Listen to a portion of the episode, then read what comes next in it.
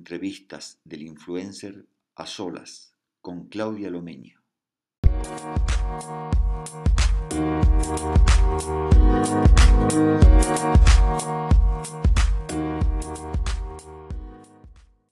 Contame un poquito de San Andrés de Giles, ahí naciste. Acá nací hace varios años, no te cuánto. Eh, sí, es un, es un hermoso lugar, es una ciudad chiquita, tranquila, dentro de, todo es tranquila. Se puede vivir en paz acá. Y contame, desde chica ya este, empezaste con la música, ¿cómo fue que, que le agarraste el gustito de música? pianista también. Evidentemente desde muy chiquita me gustaba, me gustaba, me apasionaba la música. Como a los siete años recuerdo que había una guitarra en el living de casa y me ponía a, buscar melodías y después pedí un teclado. Nunca fue como una idea de, que la había manifestado claramente, pero, pero siempre hubo mucha música dando vueltas y como que realmente me interesaba. Y ahí como a los 15, 16 más o menos me subí a un escenario para contar la anécdota de que había cantado este, y me recontrapasioné y a partir de ahí, bueno, empecé a hacer música y me, me recontrapasioné y empecé a trabajar para, para ir creciendo de a poco en, todo esto, ¿no? ¿Y cómo es el paso del amateurismo a decidir y ser profesional? Yo creo que es un laburo diario y, bueno, y una convicción de, trabajo. Eh, todo lo demás es parte de, del folclore que, existe en todo esto, pero en realidad tiene que ver con, un, con, un, con una intención y, generar de a poco esa idea y bueno, decir esto lo, lo que quiero para mí. Lo que pasa es que bueno, no, no es fácil, la vida cotidiana te arrastra muchas cosas eh, que hacen que uno por ahí a veces se desenfoque y, y, bueno, de eso se trata. ¿Cuándo sacaste tu primer disco? Mi primer disco tengo un primer disco, estimo que vos me estás hablando de un disco que, que, armé para ir a Cojín. Sí. Este disco que armé para ir a Cojín eh, tendría 18 años y, bueno, fue una convicción, un laburo de decir, bueno, quiero ir a, quiero ir a Cosquín y qué voy a llevar. Entonces empecé a trabajar con un disco, con una porta de estudio en mi casa. Eh, mi papá tocó algunos temas, después otro músico de Carmen de Areco, empezamos a armar un, un disco para que tuviésemos un material para que nos conocieran. Y bueno, fue todo, fue todo una, experiencia divina. Hoy lo miro con mucha ternura, lo, recuerdo, porque qué coraje, qué coraje porque era toda una decisión personal de decir, bueno, yo quiero hacer esto y lo voy a hacer, y cómo lo voy a hacer. Inclusive para, para lograr tener ese aporte de estudio, decidí no viajar a Bariloche, que viste el viaje a Bariloche en quinto año, como wow. Y dije, no, yo quiero tener un aporte de estudio para poder hacer música. La, pasión tira más que, que todo eso, ¿no? Yo creo que es maravilloso encontrar una identidad por medio de algo. Eh, yo, yo me siento bendecida de haber podido tener una posibilidad en la vida de, identificarme con algo que, me ha sacado el sueño, que me ha sacado...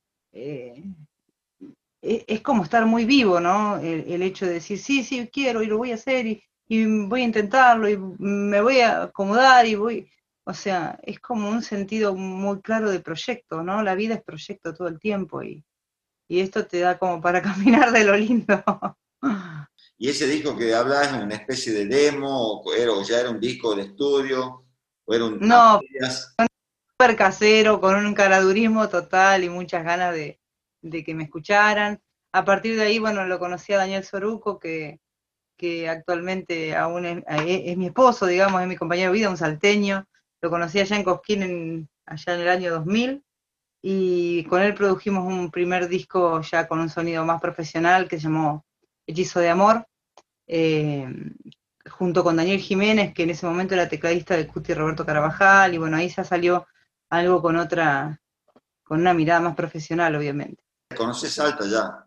Muchas veces, muchas veces. He ido a Salta y, bueno, es, es, bellísimo Salta la cultura que, ustedes tienen, la vida musical que, hay allá es, eh, es como el, el sumum. Nosotros en Buenos Aires eh, no tenemos eso ni, ni parecido. Eh, ¿Qué opinas de este cambio de tecnología? ¿Ayuda al artista? Contame un poco cómo lo ves vos a este cambio. Ya con Mira, ¿no? Yo amo la, yo amo la tecnología. Para mí la tecnología es bien utilizada, obviamente, como todo, como todo en la vida, es maravillosa, los artistas. Eh, eh, lo que pasa es que cambió la jugada, esa es la realidad.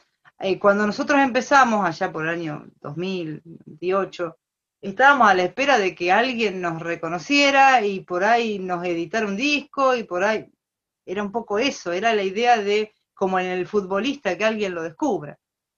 Eh, hoy las cartas están más claras, pero para ese proceso pasaron 20 años. Hoy las cartas están claras, vos te tenés que producir. Y vos tenés que producirte y tenés que tener las redes sociales, tenés que tener eh, la producción musical, tenés que tener eh, lo audiovisual, porque antes hacías un disco y tenías que ver si lo ibas a mandar por correo argentino o cómo ibas a hacer para hacer difusión, que era un garrón total. Pero antes vos tenías la idea de si vendo discos me va a ir muy bien porque voy a juntar dinero, bla, bla, bla, bla. Hoy las producciones musicales, salvo que seas un artista archimega conocido, no ganas un centavo, o ganas dos centavos por, una realidad lógica. Eh, está todo tan eh, globalizado que el artista chico está eh, constantemente en la búsqueda de difusión y esas cuestiones pero la, producción musical que vale muy cara, porque una producción musical vale muy cara, no se junta en Spotify. Y antes, por, digamos, hubo una etapa intermedia donde vos te llevabas el disco a las peñas y los eventos donde vos podías vender, hoy no hay disco. Vas a ir a llevarle un disco y te dicen, no tengo reproductor de disco. Entonces, esa es la contra. Y el pro, abrís la cámara y tenés muchísima gente de cualquier lugar que te está viendo y que es maravilloso, porque antes poder llegar a los medios era un filtro tras filtro tras filtro, y primero te miraban el disco y segundo te miraban con qué discográfica estaba, y tercero, ¿me entendés? Entonces hoy abrís la cámara y hay gente mirando, y si le gusta, no se preocupa si tenés una discográfica o no te adopta, y chau. Y eso está genial. Pero bueno, cada cosa tiene su, su pro y su contra. Yo me quedo con este tiempo. Me hubiera encantado que hubiese, que hubiese eh, eh, que, este tiempo hubiese sido hace unos años atrás. Me quedo muchísimo con este tiempo. Contame de tu disco Celeste de Luz. Celeste Luz lo hicimos en el 2005, más o menos, sí, más o menos 2005, salíamos de esta crisis terrible, salíamos, sí, de a poco de la crisis terrible del 2001 y toda esa cuestión. Eh, yo estaba en pleno aprendizaje en el conservatorio, eh, y la producción fue también de Daniel, estábamos empezando a poner el estudio de grabación acá, y, y bueno, fue una linda experiencia donde Jorge Milicota estuvo muy cerca, eh, hay, temas de Jorge en ese disco, y, bueno, fue un, escalón más porque yo empecé a participar desde los arreglos, no, no, no, no demasiado, pero venía creciendo, venía empezando a, hacer cosas este, con, mi mirada, digamos. Pero eh, bueno, fue una muy linda experiencia. ¿Y el dúo Sombra y Luz lo formás en este disco? 2007, creo, si mal no recuerdo.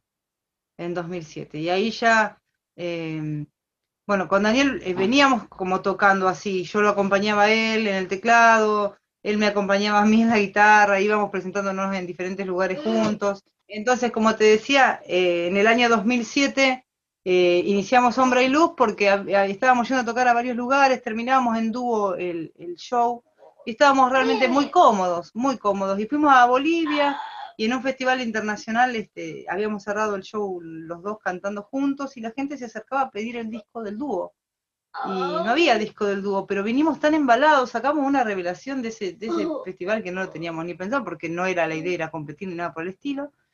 Y, y venimos así como muy, muy entusiasmados de armar un dúo. Y se fue dando naturalmente, creo. Y bueno, el dúo tuvo dos discos.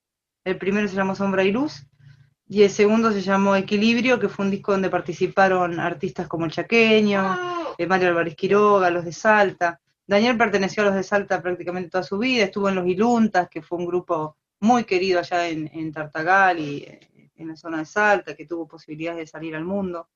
Y bueno, él después entró a los de Salta.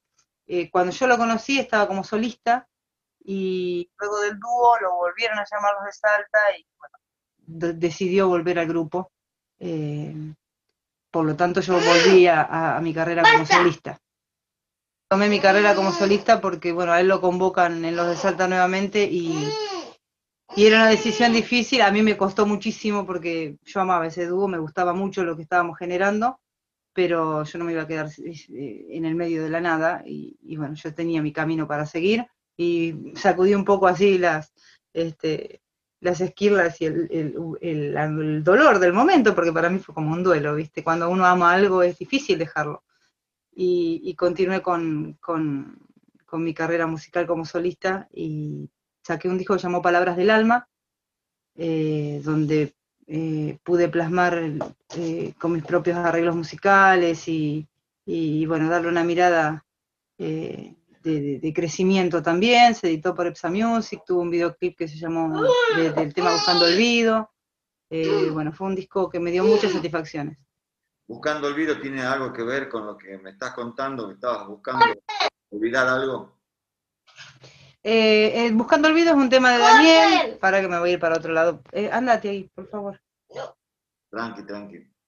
Es un tema de Daniel que, que, que tuvo un videoclip tiene un videoclip que eh, lo hicimos eh, acá en Capital con una chica muy, querida en el medio, en ese momento inclusive muy, muy conocida, que se llamó Sofía Elliot, que, estaba en, la telenovela Vidas Robadas, Vidas Robadas, ella interpretó a Marita Verón, y bueno, fue toda una, una muy linda experiencia hacer ese videoclip, que nada tuvo que ver con, con, esa, con esa faceta de Sofía, sino fue más bien un video este, con una onda medio comedia, eh, pero, pero bueno, este, fue re linda la experiencia de, ese disco. Ese disco dio la sensación de que, que íbamos creciendo. Contame cómo te agarró el 2020. Volvemos a lo mismo, viste que la vida siempre te da y te quita. Y esto no tuvo un punto intermedio. Eh, me dio tiempo, me dio tiempo que a veces en lo cotidiano se me desdibuja el tiempo, viste que es lo más valioso que tenemos en la vida, pero, pero a veces uno no lo puede aprovechar por las obligaciones cotidianas, y ese tiempo lo volqué a la música. Entonces, si bien no tuve la posibilidad de ir a tocar, porque aún no la tengo, Buenos Aires está muy raro, eh, no hay una movida clara, entonces nadie eh, no hay eventos así donde uno pueda decir, bueno, voy a ir a la peña tal y a la peña tal porque ya están con protocolo. Acá está todo muy raro, eh, está, es difícil, es difícil porque tampoco hay una cultura eh, clara con respecto a esas cosas. Y bueno, en este tiempo me acomodé el estudio y lo, acomodamos un poco como para empezar a salir a ser vivos y, y, todas esas cuestiones y seguimos produciendo y estuve muy, muy conectada a la música. Venía produciendo un disco por presentar un disco que se llama Como toda mujer, que es el disco que sacamos este año. Era un disco que, venía con mucha fuerza, donde el primer tema lo filmamos en Salta con Mariana Cayón, y después tengo como artistas invitadas a Mavi Díaz, a Camila Reynoso, también de allá de Salta, a eh, Graciela Carabajal y a Ángela Irene la idea era presentarlo acá el 25 de abril, cuando apareció toda esta cuestión de cuarentena, nos quedamos como muy eh, en la nada misma. Al principio me, puse muy mal, muy molesta por la situación y después dije, bueno, esta es la realidad, hay que salir de alguna manera. Y lo presentamos de manera virtual.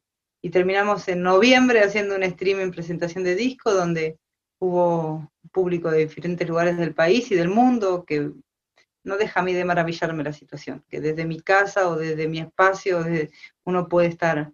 Eh, creo que para la tecnología eh, esta pandemia sirvió eh, para que la gente se volcara a utilizar estas, estas herramientas y que si bien fue un año muy difícil a nivel artístico, van a servir para, para posteriores trabajos. Realmente es increíble este, se ha perdido, como vos decís, no se ha perdido cosas, pero también se ha ganado porque vas a un streaming en tu casa, en un estudio de grabación, y te están viendo de Francia o un amigo que tenés en España, cosa que eso era impensado. Impensado, impensado. Sí, sí, hoy se abre la posibilidad y bueno, ojalá que, que, que, todo esto sirva, que todo esto a la larga o a la corta, digamos, bueno, sirvió para construir tal cosa. Yo creo que la tecnología es maravillosa, eh, bien utilizada, vuelvo a decir que para mí es, una revolución total. Está bien. Contame cómo empieza tu 2021 y tu proyecto, más allá de, que, de la incertidumbre que tenemos todos, pero no podemos estar pensando vos como artista, en qué va a pasar, sino cuáles, cuáles son tus planes. Mira, mis planes es ir, eh, es ir, generando canciones eh, singles, o sea, largando tema por tema, estoy en ese trabajo. Primero porque para hacer un disco, eh, digamos, un disco con, soy bastante meticulosa para hacer las cosas. Tranquilamente puedo estar un año y no quiero estar un año sin, sin generar un movimiento de difusión. Creo que el mundo que viene ahora es el estar activo constantemente. Entonces, eh, me voy a subir a esta idea de, ir tema por tema, ya estamos trabajando en dos temas. Eh, de paso ahora se viene el tema con el video, viste, que ya no es lo mismo. Bueno, estamos produciendo. Eh, estoy en la grabación de, dos temas y que uno ya estamos trabajando con, con el videoclip. Cambió todo, cambió todo.